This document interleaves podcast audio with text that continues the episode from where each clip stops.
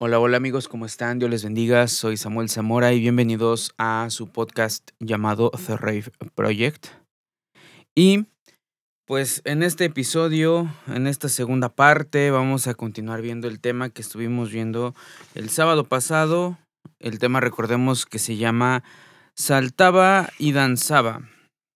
Y estamos viendo que en aquel episodio eh, de forma específica, estoy haciendo aquí una recapitulación y releyendo mis anotaciones para poder entrar en contexto. Estábamos viendo de la parte que debemos nosotros de manifestar para con Dios en una señal de gratitud y de alabanza. Entonces estábamos viendo que cada una de estas, en su mayoría, han sido acciones que solamente se han quedado en nuestra cabeza, pero que no se han logrado desarrollar por medio de una acción. ¿Qué quiere decir? Yo pienso y retomando de forma general, dice, no, por ejemplo, yo pienso o yo tengo la idea o nace en mi corazón dar o hacer esto para el Señor. En gratitud a lo que Él hizo por mí. Hay gente que, por ejemplo, eh, dice, ¿sabes qué, Dios? Ayúdame a sufragar o a pasar por esta situación y el Señor siempre es fiel y corresponde y muchas veces en gratitud la persona dice, ¿sabes qué? Eh, voy a hacer esto para tu casa o voy a compartir con mis amigos tu palabra, etcétera, etcétera. Más bien a veces este tipo de cosas pueden sonar como lo que a veces vemos con los católicos, ¿no? El, en las fechas del Día de la Virgen de Guadalupe, ¿no? Cuando eh, cuando hacen, por ejemplo, aquí en México, ha pasado que hay historias donde hacen las peregrinaciones nacionales y hay gente que se va con una con una esfinge o una estatua de representativa de la Virgen de Guadalupe y se van de rodillas durante muchos kilómetros hasta llegar a la, a la capilla general y es como pagar sus deudas para con, para con la Virgen, ¿no? Porque les ha hecho muchos favores y en este caso, nosotros para con Dios también eh, no es que seamos así tan explícitos o que no, o no es que seamos así de, de, de, representativos, pero muchas veces son cosas que nosotros nos proponemos en nuestro interior, como por ejemplo darle más tiempo en oración, alabarlo dentro de la alabanza, si es que no lo alababas, a través de la danza, cantando, aplaudiendo, etcétera, etcétera.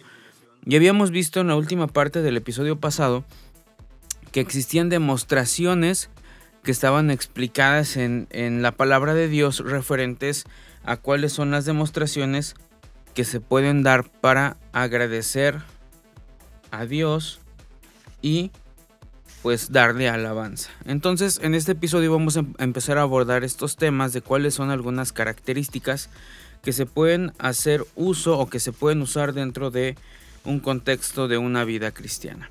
El primero de ellos es aplaudir o palmear en cualquier momento dentro de una alabanza. Miren, vamos a dos citas. La primera es Isaías, Antiguo Testamento. Isaías, Isaías capítulo 55, versículo 12. Recuerden que yo les voy a estar leyendo la versión 909. Si ustedes tienen otra versión, no pasa nada, puede que cambien algunas palabras, pero en particular la 909 es una de las más allegadas a la versión eh, griega del Nuevo Testamento y aramea o en el caso del Antiguo Testamento a la traducción hebrea. En este caso Isaías 55:12 dice, porque con alegría saldréis y con paz seréis vueltos, los montes y los collados levantarán canción delante de vosotros, y todos los árboles del campo darán palmadas de aplauso. Y por otra cita vamos a Éxodo capítulo 8, versículo 16 y 17. Y dice entonces Jehová dijo a Moisés, di a Aarón, extiende tu vara y hiere el polvo de la tierra para que se vuelva piojos por todo el país de Egipto. Y ellos lo hicieron así. Aarón extendió su mano con su vara Perdón, es que estaba confirmando la cita. El cual volvió piojos y así los hombres como en las bestias todo el polvo de la tierra se volvió piojos en todo el país de Egipto. Entonces veamos aquí la, la parte bíblica del aplauso. Perdón, es que estoy aquí viendo los contextos. Y ahorita voy a, a, confirmar la cita de Éxodo porque como que no va. suele pasar, suele pasar en, las notas que uno tiene. pero ahorita se las confirmo. Y si no, de igual forma tenemos la cita de Isaías en la cual habla de los árboles. Decía que... Mmm, viendo, viendo la cita otra vez, Isaías 55.12. Dice y todos los árboles del campo darán palmadas de aplauso. Entonces, palmear es batir las manos o aplaudir es una demostración de victoria y aceptación. Regularmente, por ejemplo, cuando alguien toma un puesto en alguna empresa o cuando alguien está muy contento, tiende a aplaudir. Inclusive podemos verlo en algunos conciertos cuando entran las estrellas, ¿no? Y todos se glorían o quieren demostrar felicidad o que están con la banda o con quien se está presentando baten o hacen una, este, una oleada de aplausos por todas las personas que están ahí. O al menos, inclusive lo podemos ver inclusive en algunas películas. Hoy en día hay películas que han sido tan aclamadas que se filtran videos donde sale fulano, sale sultano en la pantalla y todos gritando y aplaudiendo. En este caso, pues es por algún tipo de victoria o por aceptación de lo que están viendo, porque sienten que es el todo. Entonces, cuando hacemos esto, estamos diciendo, si es que lo hacemos en un contexto de una vida cristiana dentro de un tiempo de oración o dentro de un tiempo de alabanza en la iglesia o en nuestra propia casa, pues es una forma de decir, Padre, yo reconozco tu grandeza porque tú eres vencedor y yo te acepto como Rey, Señor, yo acepto tu soberanía en tanto las situaciones placenteras como en las situaciones dolorosas. Entonces, parte de ello em, conlleva una forma de agradecer y una forma de reconocer quién es Él para nosotros en nuestro diario vivir.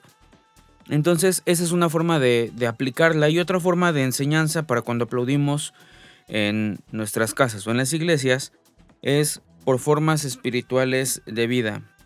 Dios le dijo a Moisés que golpeara el polvo de la tierra, entonces de ella surgió una forma de vida y el polvo se volvió piojos. Entonces vemos la parte del libro de Éxodo confirmando que estábamos en lo correcto.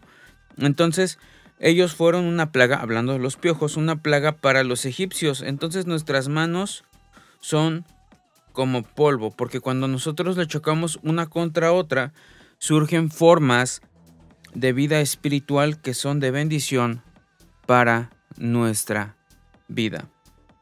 Suena raro como lo estoy planteando, muy probablemente van a decir, oye, pero como que no te estás dando explicar o, o, no, no suena coherente.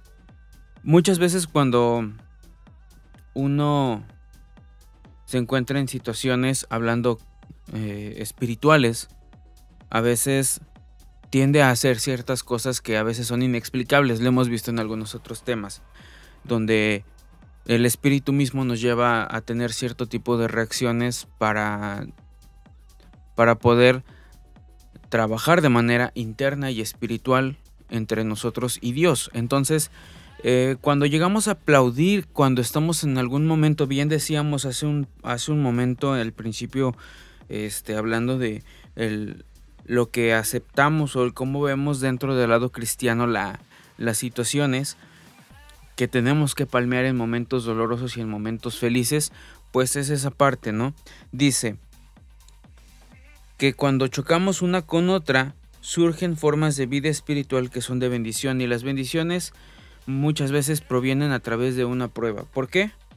Porque tal vez dentro de la prueba tú no ves el lado positivo, por decirlo de esta forma, o la cosa por la cual estás pasando esa situación, pero si tú empiezas a agradecer y empiezas a palmear, empiezas a generar estas formas de vida que te empiezan a ayudar a salir, ¿por qué? Porque estás reconociendo que Dios es tu cabeza, porque estás reconociendo que Dios está por, delante, por encima de ti, porque estás viendo que, que estás haciendo lo correcto dentro de tu vida cristiana, para que puedas dar esos pasos, para que puedas continuar caminando, para que puedas continuar avanzando.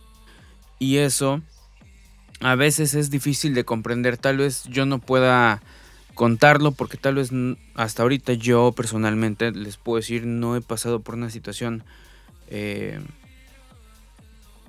tan complicada así como para decir realmente uy se me estaba yendo la vida o algo parecido no sí he tenido momentos difíciles pero siempre ha sido es momento difícil hay que continuar buscando de Dios. No hay que apartarse siempre hay que dar ese extra siempre hay que mantenerse en comunión.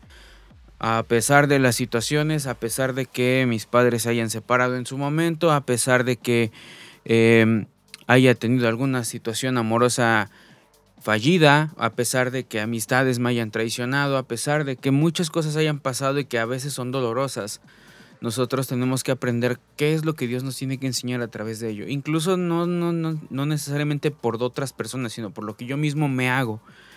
Porque cuando yo le fallo al Señor, también eso es una forma de pasar por situaciones dolorosas. Yo mismo me estoy lastimando, pero no me doy cuenta en el momento porque no estoy conectado, porque al pecar o al no estar ahí en esa sinergia o en esa comunión con Dios, em,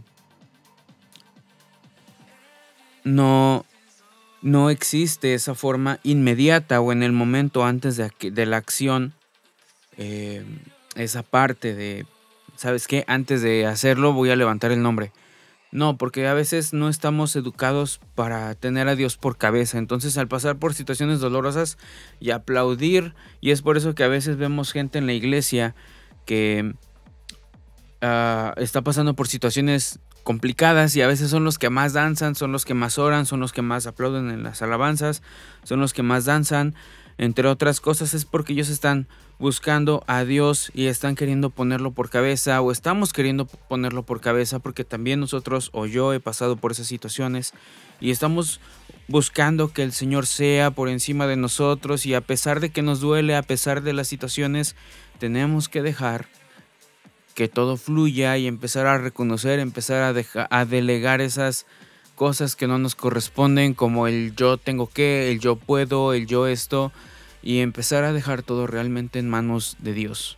Entonces, ahí es cuando aceptamos la soberanía, ahí es cuando lo reconocemos como nuestro rey, como nuestro Señor, y es por eso que tal vez suena un poco enredado como te lo estoy contando, ¿verdad? Pero creo que en algún momento tú has pasado por alguna situación así, me vas a poder decir, ¿sabes qué? Sí, sí te entiendo. Este, tal vez hay cosas que son inexplicables dentro de nuestro lenguaje, o al menos del lenguaje que yo domino, como para poder comentarlo en este, en este episodio, pero yo creo que tú has pasado por algo así y en algún momento has dicho, sabes qué, a pesar de las situaciones yo voy a levantar tu nombre y con ello lleva aplausos de victoria, porque yo sé que por fe ya he ganado esta batalla, porque yo sé que por fe ya he logrado vencer lo que me está pasando. Entonces, eso es a lo que me refiero con la parte de las vidas espirituales. Y es como si chocáramos la vara contra la tierra, empezar a generar esas, esas cosas que, que surgen de, del polvo en forma de vida. O sea, esa es la parte esencial, es dos cosas, una mano podríamos decir que es la vara y la otra es la tierra y al momento de chocar empieza a generar vida. En aquel momento fue en forma de piojos, pero es una vida, una energía de vida espiritual que a nosotros nos ayuda a poder avanzar, a poder dar esos pasos extra que a veces nos hacen falta. Y entiendo, tenemos al Espíritu Santo, que Él viene en esa forma de vida y nos ayuda a poder caminar sobre el sendero que tenemos que caminar. Y ahí es a donde Él nos va a llevar a poder reconocer la grandeza de Dios, Él nos va a guiar sobre esos lugares que son complicados. Entonces, eh, reitero, tal vez es un poco complicado como lo expliqué, pero creo, y vuelvo a reiterar, creo que todos hemos pasado por algo así en algún momento y podemos entender específicamente a lo que hemos estado haciendo referencia al buscar aplaudir en un momento tanto de placer como de dolor, ¿ok? Y pues bueno, por otro lado, tenemos otra enseñanza referente a los aplausos. Y estos son cuando son de manera sincera y para Dios. Podemos entender que también puede ser como una forma de uh, abofetear o golpear o taladrar. Tal vez se imaginan cuando digo taladrar un taladro este a, seres espirituales en este caso nos referimos pues a los enemigos que están en contra de Dios y esto es cuando lo hacemos en alabanza, porque, pues miren, vamos primero que nada a la cita. Salmo 47.1. Salmos 47.1.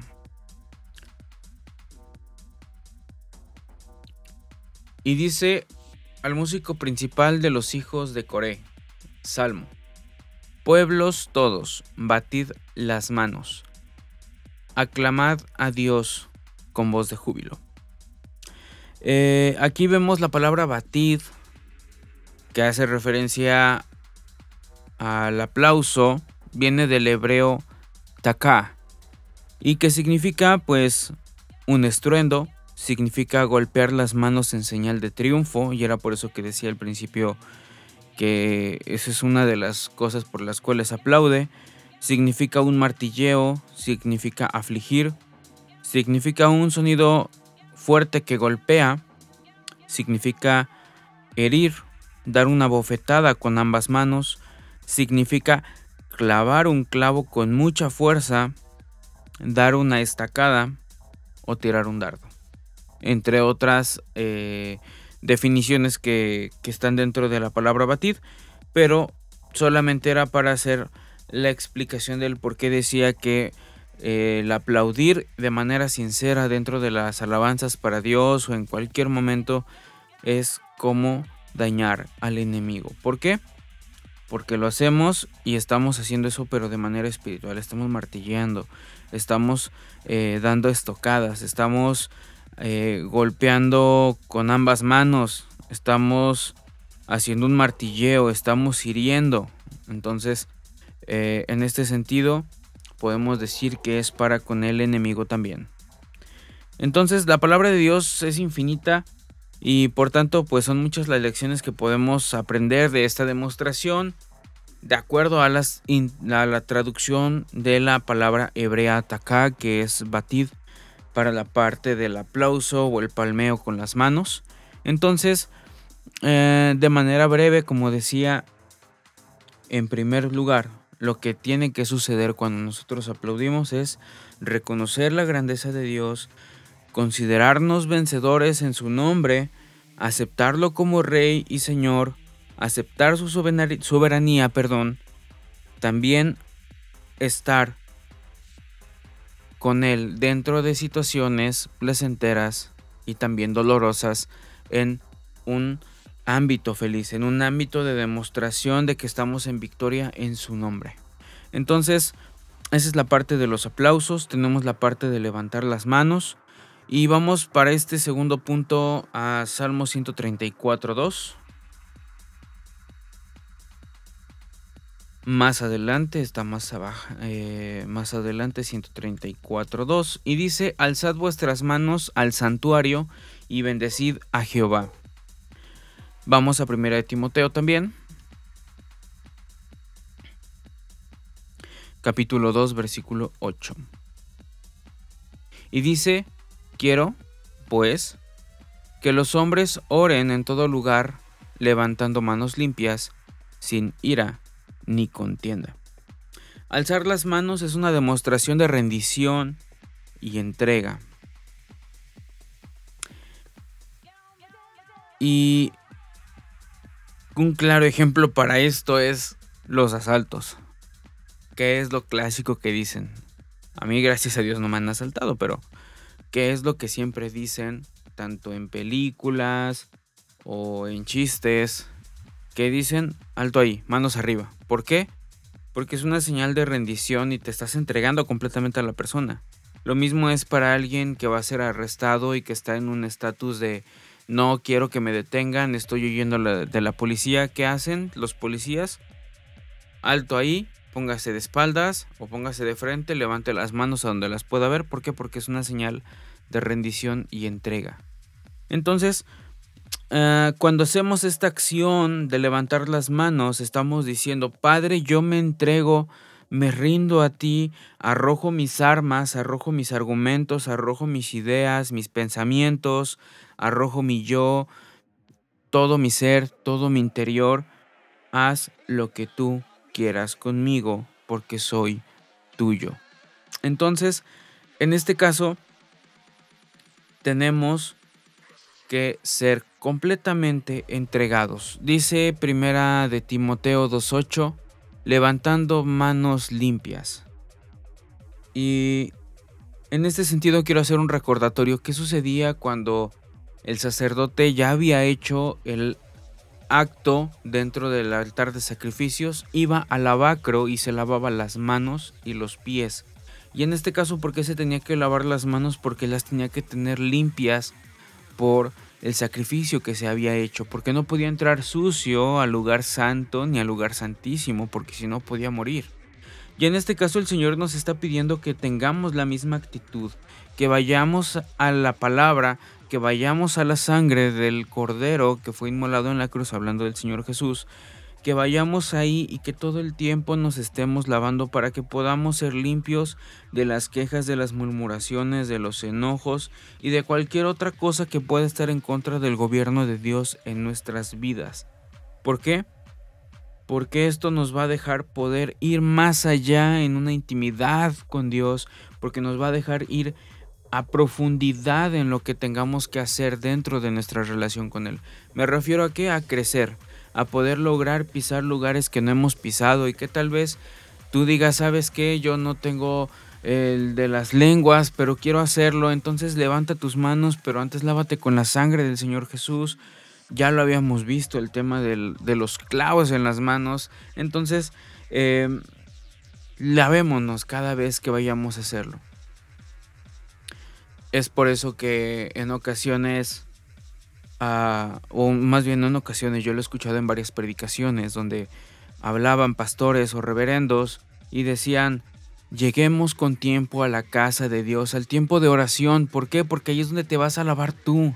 Allí es a donde tú vas a llegar y te vas a sumergir en la sangre, vas a llegar y te vas a poder sumergir y, pueda, y puedes estar limpio para que cuando sea el tiempo de la alabanza, cuando sea el tiempo de batir las manos, cuando sea el tiempo de levantar las manos en la adoración puedan ser manos limpias.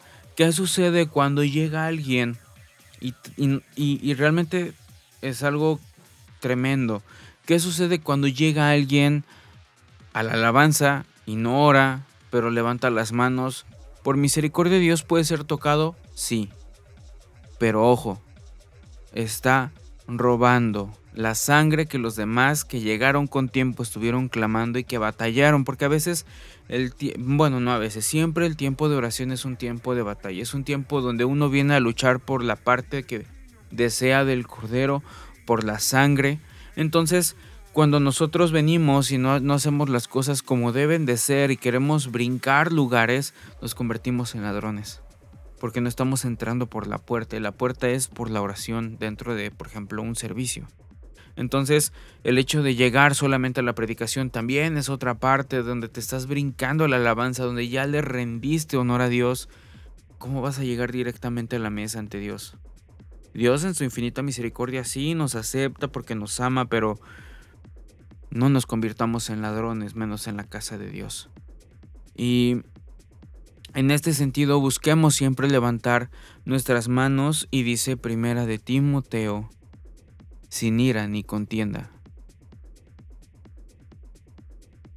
¿Por qué? Porque muchas veces el enojo es el que no nos permite hacer muchas cosas porque la contienda en contra de los demás y en contra del gobierno de Dios es el que no nos permite, porque yo no quiero levantar las manos porque sé que es un compromiso, porque sé que ya tuve que haber hecho esto, ya tuve que haber hecho aquello, y, y realmente el hecho de que podamos llegar con tiempo y nos podamos lavar nuestras manos, vamos a poder atraer el poder y la gloria de Dios a nuestras vidas. ¿Por qué? Porque estamos aceptando su gobierno, estamos aceptando lo que Él tiene para conmigo y como yo estoy rendido ante Él, no hay forma en la que yo pueda actuar en contra de Él. Entonces es lo mismo. Veíamos, o veía más bien, con, les comentaba hace unos momentos, el tema de los asaltos, ¿no? Te, piden levantar las manos, ¿por qué? Porque no puedes reaccionar tan rápido por algo que tengas más abajo. Entonces, em, busquemos limpiarnos todos los días nuestras manos y también cuando vayamos a la casa de Dios, seamos puntuales podamos, para que podamos buscar la palabra, para, para que podamos estar limpios y llenos de Él para cuando entremos a lo siguiente que conlleva un servicio. Y en este caso, ¿qué obtenemos al momento de levantar las manos limpias sin ira ni contienda? Pues vamos a poder obtener santificación para poder servir, tocar, apoyar, dar y bendecir a los demás. Y esto puede ser dentro y fuera de la iglesia. ¿Por qué? porque es una forma donde también podemos demostrar nuestros frutos del Espíritu, donde podemos ir y compartir las buenas nuevas que Dios tiene con nosotros todos los días. Entonces, em, Dios quiere siempre que todo sea, sí para ti, pero también que tú puedas ir y llevar. Ir y hacer discípulos, dice el Señor Jesús antes de su partida o de su ascensión.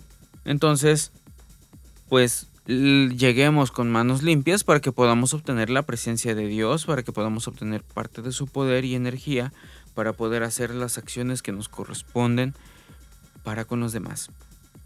¿Qué otro tipo de demostraciones tenemos? El llorar o lagrimear. Vamos a tres citas. La primera es Lamentaciones. Lamentaciones, capítulo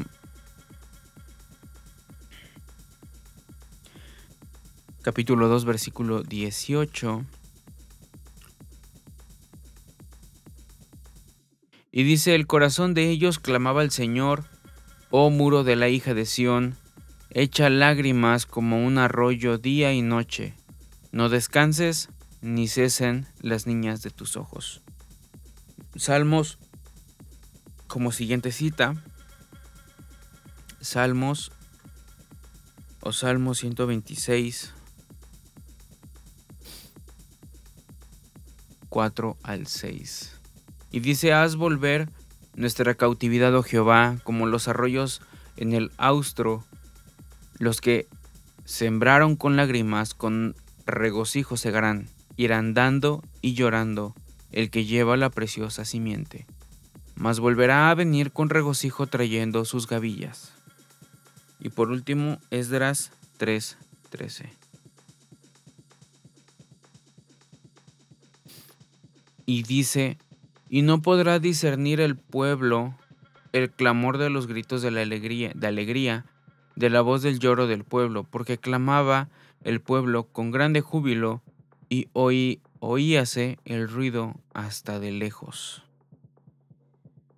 El llanto, ah, todos lo conocemos como una señal externa, hablando de la manifestación física, de un quebrantamiento interno. Alguien que está dolido, alguien que ha sufrido una tragedia, que está pasando por algún duelo. Y en este caso para Dios las lágrimas no son extrañas. Cuando Dios hace algún tipo de rompimiento dentro de nuestro corazón, tiene que haber una evidencia externa de lo que está sucediendo en el interior y cuál es el, la demostración externa de lo que Dios está trabajando, las lágrimas. Entonces, eh, en este sentido, podemos ver que al Señor le agrada la demostración. Bueno, siempre lo he estado o lo he estado mencionando a lo largo de estos episodios, que al Señor siempre le han agradado las demostraciones de las cosas que se hace. ¿Por qué? Porque es una forma también de alabarlo el que los demás vean y conozcan qué es lo que Él está haciendo en nosotros. Entonces, las lágrimas para Él es una señal de que todo está sucediendo de la manera correcta. Ahora, nosotros derramamos lágrimas, sí, por el quebrantamiento y la demostración de lo que Dios está haciendo. Y en, dentro de estas lágrimas hay tres categorías principales, que es la gratitud, gozo y amor. Y estas lágrimas que nosotros derramamos eh, tienen una función específica dentro del nivel espiritual. ¿Cuál es? Que limpian nuestros ojos. ¿Y esto para qué es? para que podamos tener una visión plana, o más bien, no una visión plana, perdón, una visión sobre el plan maestro de Dios en nuestras vidas y esto va a hacer que sean más claro para nosotros o en este caso los planes de Dios van a ser mucho más claros para nosotros. Entonces busquemos siempre hasta, en este caso, tener esas demostraciones sobre lo que Dios está haciendo en nuestras vidas y no simplemente quedarnos en un no voy a llorar, no voy a llorar, no quiero que me vean lagrimear, no quiero que me vean llorar, no quiero que me vean moquear. Recuerdo hace muchos años que este, cuando todavía se hacían los congresos eh, físicos en el movimiento en el que me congrego, terminaban los eventos y todos salían llorando, salían moqueando, eran las clásicas esas del moco colgando, porque era un derramamiento tremendo y un quebrantamiento espiritual donde se demostraba a nivel físico eh, lo que Dios estaba obrando, que, que hasta a veces decíamos, no hombre, ya saliste con ojos de sapo, por tanto llorar.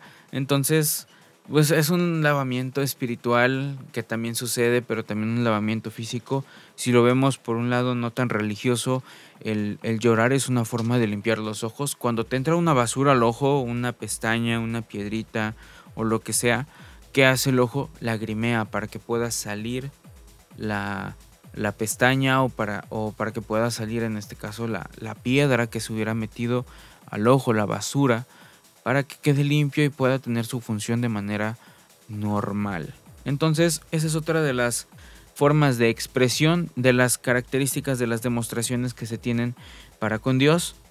Tenemos otras, por ejemplo, tenemos caer en éxtasis. Y van a decir, brother, o sea, ¿se drogan o qué rollo?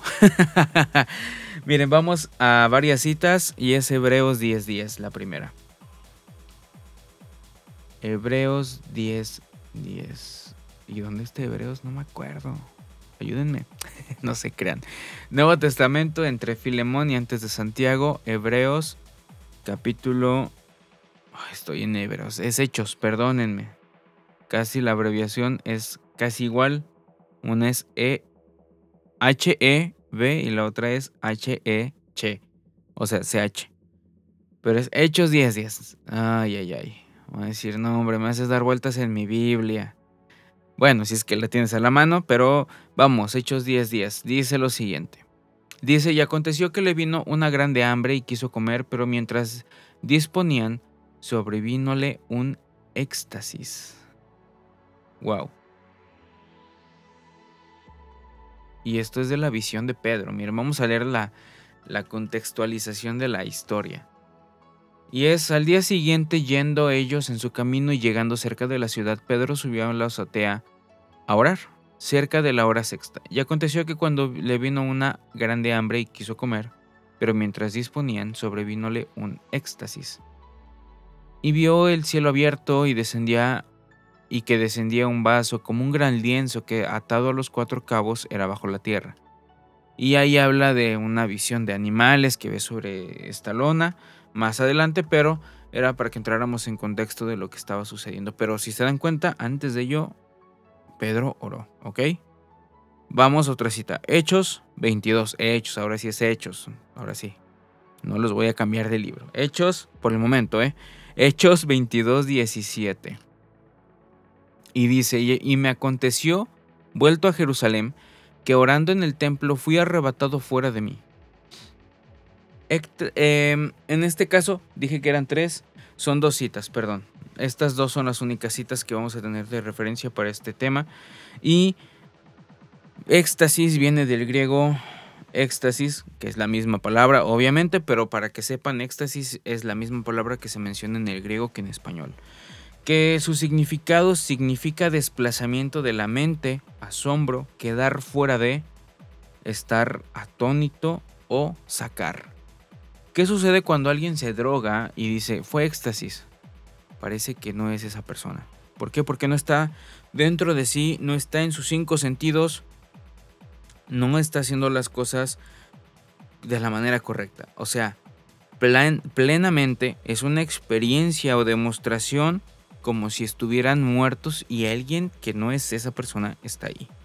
Entonces, en este sentido, eh, hablando religioso, cuando estamos en comunión con Dios, si se dan cuenta, eh, Pedro habíamos leído que estaba orando en la azotea. Y ahora vemos en Hechos 22, 17 y dice, y me aconteció, vuelto a Jerusalén, que orando en el templo, fui arrebatado fuera de mí. Y wow, entonces tú puedes decir, se puede, sí se puede. En Dios se puede mucho, pero en este caso es con un contexto sano, no estamos diciendo ve y compra drogas para que te las metas, no. Realmente cuando alguien se mete tanto en oración, entra en esa forma donde ya no está dentro de sí porque el Señor lo arrebata y lo lleva donde Él tiene que llevarlo para mostrarle lo que tiene que mostrarle. Y en este caso, miren, si leemos el siguiente versículo, dice, y le vi que me decía, en Hechos 22, 18, dice, y le vi que me decía, date prisa, sal prestamente fuera de Jerusalén, porque no recibirán tu testimonio de mí. Entonces, ¿qué pasó? Se lo lleva el Señor y empieza a hablar directamente cara a cara con él, porque ya no estaba ahí físicamente, eh, perdón, en un plano espiritual. Fue sacado de sí, pero de manera espiritual para poder ver al Señor y platicar con él. O en este caso, platicar con él, no dice que lo haya visto. Entonces, en este caso, cuando Dios lleva a esta demostración, hace morir a alguien espiritualmente en algún aspecto de la naturaleza pecaminosa, y así puede darle una visión acerca de su plano propósito. Si se dan cuenta, empieza a hablar de lo que Dios va a hacer en Hechos 22, 18.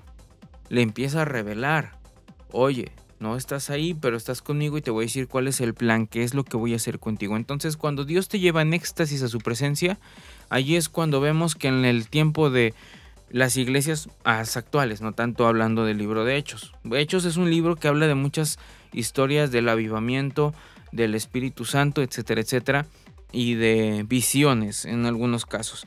Pero en este caso vemos que también en los tiempos de los 80s, de los 90s, cuando empieza a haber un avivamiento eh, Pentecostés también en estas épocas, empezamos a ver que empiezan a tener demostraciones como si estuvieran en éxtasis y empiezan a ver que visiones y que Dios me dijo y que Dios dice cuando habla a la gente, pero es porque ya fue llevada previamente a esa, en ese momento a una experiencia.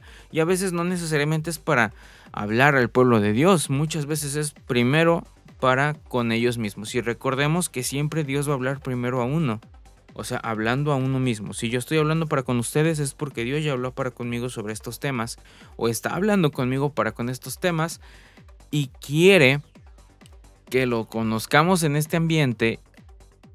O bien en este caso, podamos experimentarlo. Y es por ello que en su momento yo, yo publiqué algo en, en mi Facebook y decía que sí o sí esté conmigo o en mi contra, voy a querer y amar la palabra. ¿Por qué? Porque sí, a veces es dar espadazos hacia afuera, porque la Biblia es como una espada.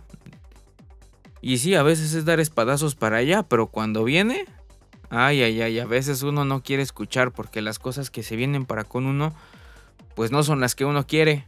Entonces, a pesar de ello, hay que aceptar la palabra, hay que aprender a escucharla, hay que aprender a amarla. Entonces, en este caso yo les puedo decir que el tiempo de éxtasis primero que nada es para que hable Dios contigo y si en ese momento te va a decir algo para con los demás, probablemente lo va a hacer, pero primero siempre va a trabajar contigo. ¿Ok?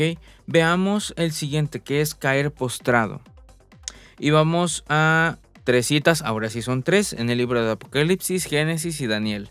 Apocalipsis 1.17.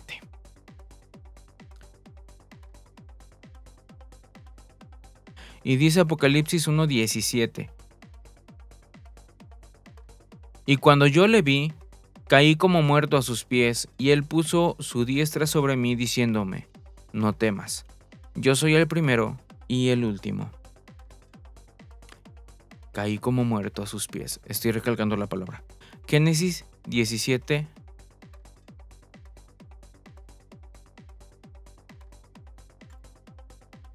Versículo 3. Entonces Abraham cayó sobre su rostro y Dios habló con él, diciendo. Daniel 10.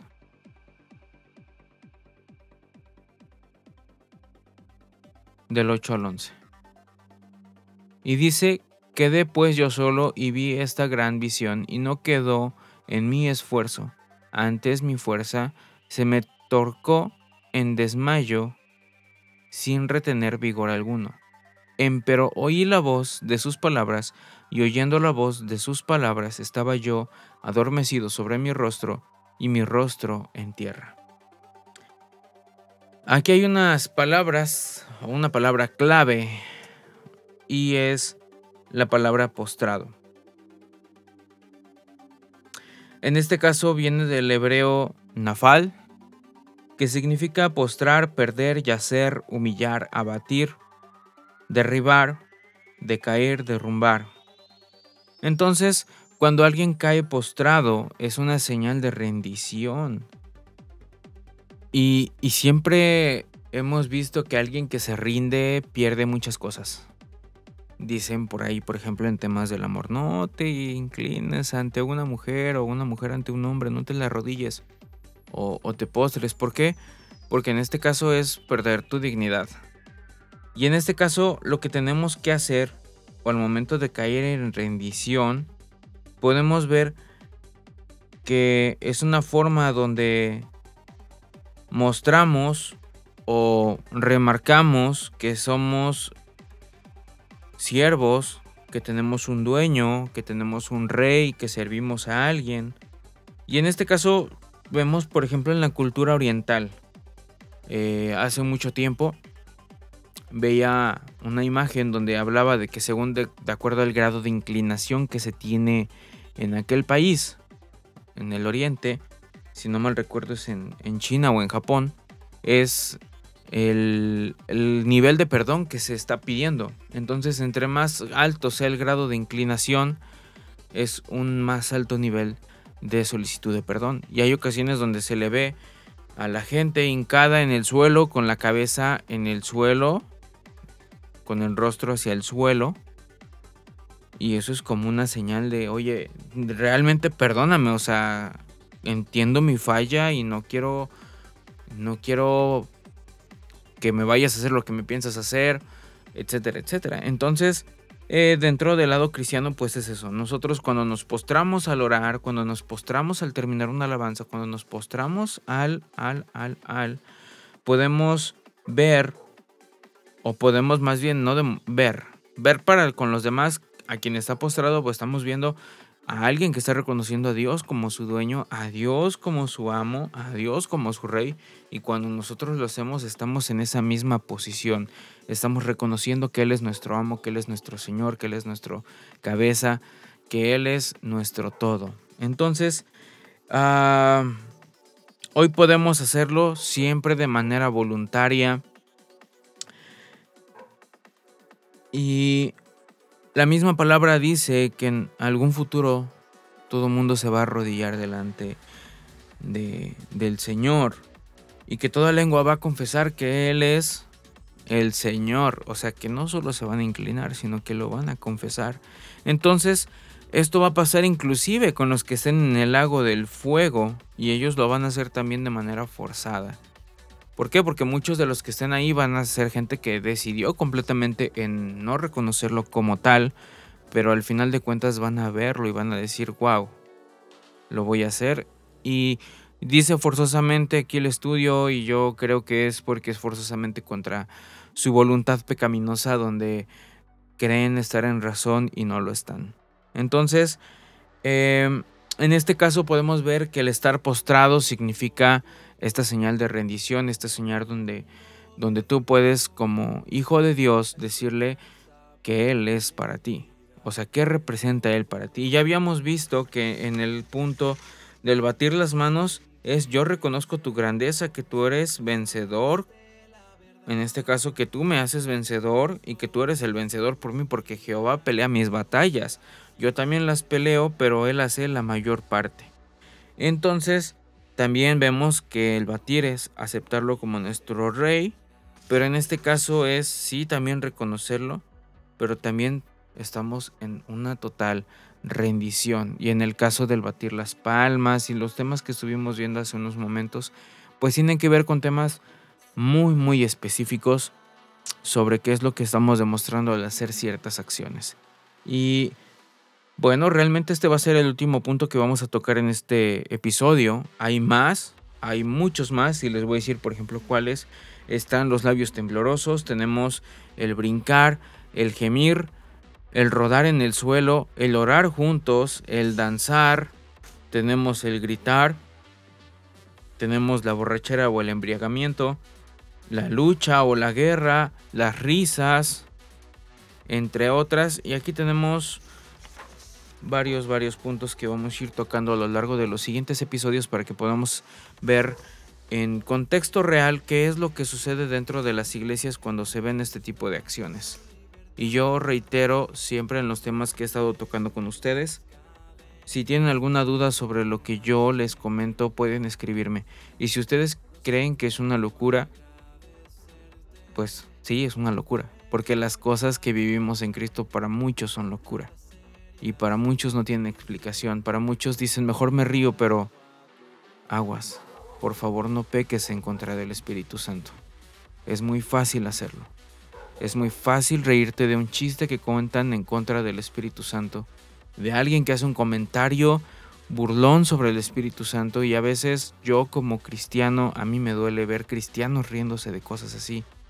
¿Por qué? Porque el nivel también doctrinal a veces es muy superficial y creen que el ondar más allá del leerlo en español va a dar un contexto muy amplio y, pues no. A veces por eso se caen en, en cosas erróneas dentro del mismo cristianismo y por ello es muy importante que como cristianos también podamos entender de dónde provienen muchas cosas del lenguaje que está dentro de la Biblia, el contexto histórico, el contexto de las aplicaciones que puede tener la, la palabra de Dios y pues bueno, sobre todo, reitero, dejen que el Espíritu Santo los guíe por el camino, por el sendero, que les diga por dónde ir y ustedes déjense llevar. No es algo satánico, no es algo de miedo, simplemente es dejarse llevar por el Espíritu Santo para que Él pueda irles mostrando por medio de la palabra cuál es la verdad, cuál es, cuál es la respuesta a todas las dudas que tienen. Yo tengo una amiga que, que, a veces hablo con ella y me dice, oye, ayúdame con algunas dudas o recomiéndame gente. Y yo le digo, puedo hacerlo, pero probablemente puede que exista confusión en ti porque tal vez yo te voy a hablar ah, con respuestas sí muy bíblicas, pero enfocadas a mi doctrina. Pero, ¿qué más que yo te pueda ayudar? Sí, pero ora con el Espíritu Santo y que el Espíritu Santo te revele. Que el Espíritu Santo, que el Espíritu Santo, perdón, te muestre por dónde hay que ir, a dónde hay que ir, qué hay que hacer, qué no hay que hacer. Y eso es lo mejor que puedes hacer. Y yo creo que esta amiga, que yo creo que lo está escuchando este episodio, ha podido ver esa, esa respuesta por parte del Espíritu Santo.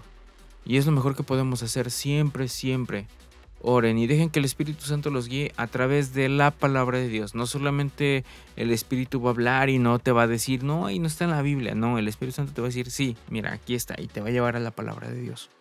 Y si es una voz que tú escuchas y no está compaginada con la palabra de Dios, eso no es el Espíritu Santo. ¿Ok?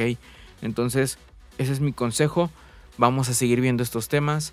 Vamos a seguir abordando temas tal vez así de yo digo a veces controversiales, pero pues son temas que tenemos que ir conociendo, que tenemos que ir viendo. Y si tú eres alguien que ya se congrega y tienes un pastor, igual puedes preguntarle a tu pastor qué es lo que piensa de lo que has escuchado por aquí en este medio. Y pues nada más, esa es mi mejor recomendación para estos tiempos y para estos momentos con estos temas. Por otro lado amigos, el día de hoy quiero presentarles una canción que yo escuché hace mucho tiempo. Bueno, no, no tanto. Realmente eso fue antes de la pandemia, en el 2018. Yo fue cuando escuché esta canción.